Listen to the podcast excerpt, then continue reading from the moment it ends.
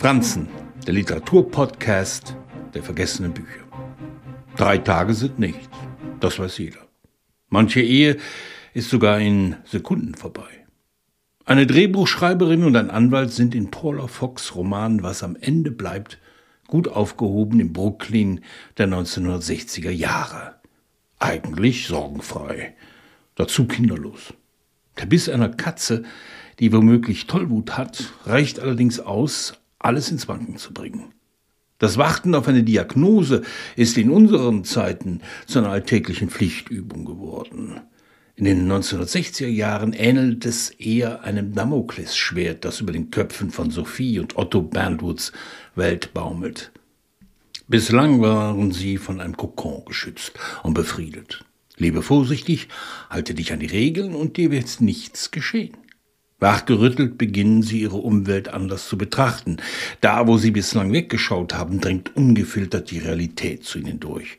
Plötzlich entwickelt sich eine Wut auf die Macht der Gewohnheit, die Enttäuschung über die Unzulänglichkeiten in ihrem Bekanntenkreis und über Brooklyn an sich. Wir finden uns auf Dinnerpartys wieder, versinken mit den Bandwoods in Erinnerungen und spüren das Unbehagen an den eigenen selbst auferlegten Plänkeleien. Wie funktionieren Ehen überhaupt? Wie die drei Affen? Blind, taub und stumm? Oder verklärt sich selbst feiernd?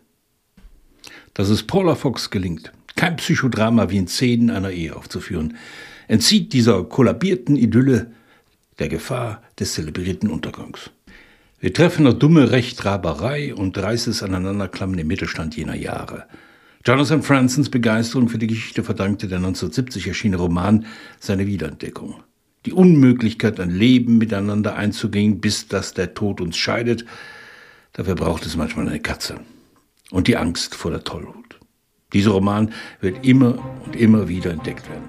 Auch wenn die Ehe an sich in unseren Zeiten nicht mehr die Rolle spielt, bleibt das Miteinanderleben weiterhin gefährlich.